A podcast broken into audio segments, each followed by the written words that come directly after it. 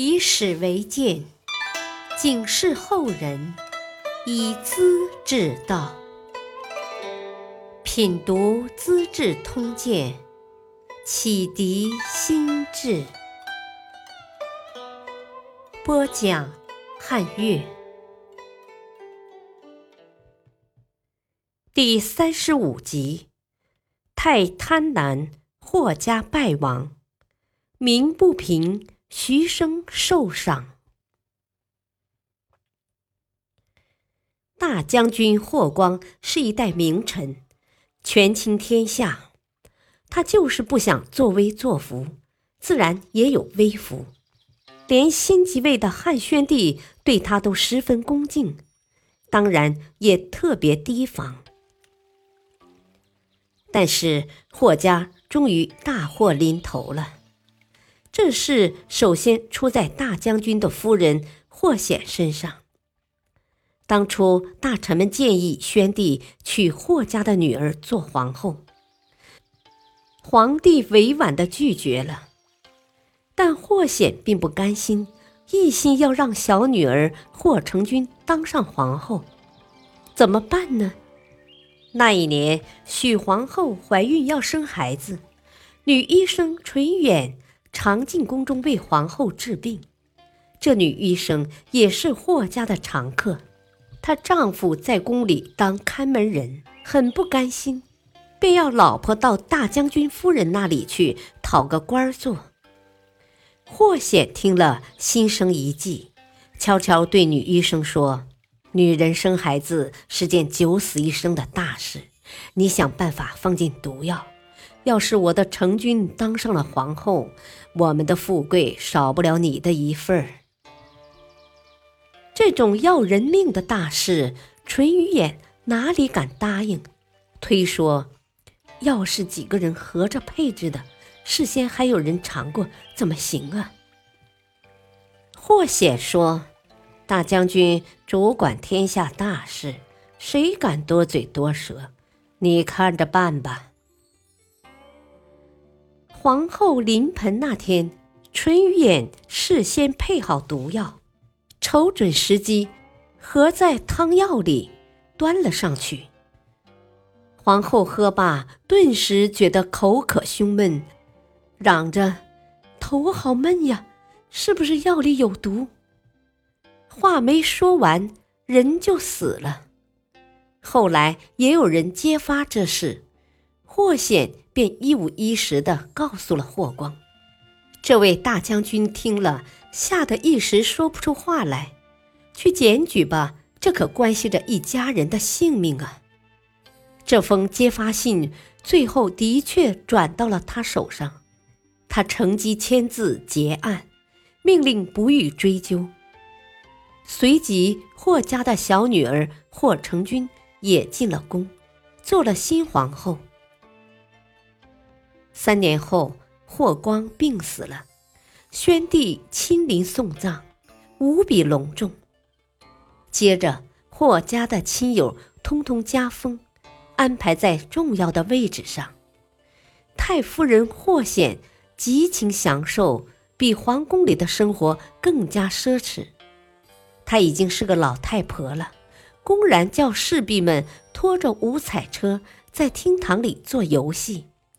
和大管家冯子都淫乱作乐，儿孙们都是大官，却懒得上朝，每天外出游荡，请人到朝堂里去点卯签到。女人们进出皇宫，日夜不停。有一次，霍家的奴才在大街上行走，碰到御史大夫魏相的家人。争着抢道要先走，霍家奴才火了，冲到御史府，打伤了看门的，抬腿踢大门，通通的震天的响，门差点要垮下来。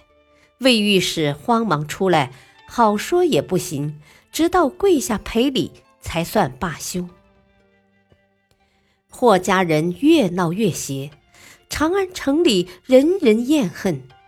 有些不怕事的人物开始揭老底、放风声，说霍显毒死了要生孩子的许皇后，又玩弄手腕，硬把自己的女儿添进宫去，伤天害理。传的多了，皇帝也听到这个消息，直到此时，他才接受大臣们的意见，调动霍家亲友的职位，重要部门的转成闲职，用自己的亲信来代替。霍显感到大事不好，全家人合计，决心造反，杀死宣帝。霍家人不就能坐上龙床了吗？不过事情已经晚了，皇帝早有觉察，抢在前面把霍家的几个主要人物调出京城，放到边塞去。偌大个家族缺少头，一下子失去控制，惶惶不安。有的竟忧愁的提前自杀了。最后，霍显和几个儿子被判处腰斩，小女儿被废掉皇后，关入云林馆，孤零零的活了十二年，也自杀了。霍光从接受汉武帝的夺命遗诏，经过昭帝到宣帝，整整二十年，轰轰烈烈。事业熏天，最后整个家族彻底败亡，绝子绝孙没留下一个人。当局者迷，旁观者清。就在霍家风头十足的时候，茂陵人徐生早已看出苗头：霍家非败不可，奢侈必然骄傲，骄傲便要犯上，犯上就是叛逆。骄傲又要欺人，欺人就要趴在别人头上，趴多了会引起公愤。霍家掌权十多年，害的人太多了，人人都讨厌。加以犯上叛逆，不败能行。他并没有冷眼旁观，还多次给汉宣帝上书，要趁霍家得意时多加调解。避免到时候不可收拾。三次上书，皇帝既没有接受意见，也没有理睬徐生。后来霍家果然败了，宣帝下令，凡是揭发霍家罪恶的人都要封赏，可徐生却什么也没得到，太奇怪了。有人替徐生鸣不平，又给皇帝上书。这人很聪明，在表彰里先用一个比喻。他说：“有个人做客，看到主人家的烟囱是直的，旁边还堆满柴草，于是建议主人把直的改成弯的，柴草搬远些，防止发生火灾。主人满不在乎，没有搭理。后来果然失火。”邻里们都来抢救，把火扑灭了。主人杀牛摆酒，酬谢救火的人。受伤最重的坐上席，依次排列，却没有想起那位提忠告的客人。那位邻居批评主人，早听那位客人的话，什么事都没有。今日何须花费这么多？现在论功请客。怎么能忘了他呀？你现在恰恰相反，屈突喜心无恩泽，焦头烂额为上宾。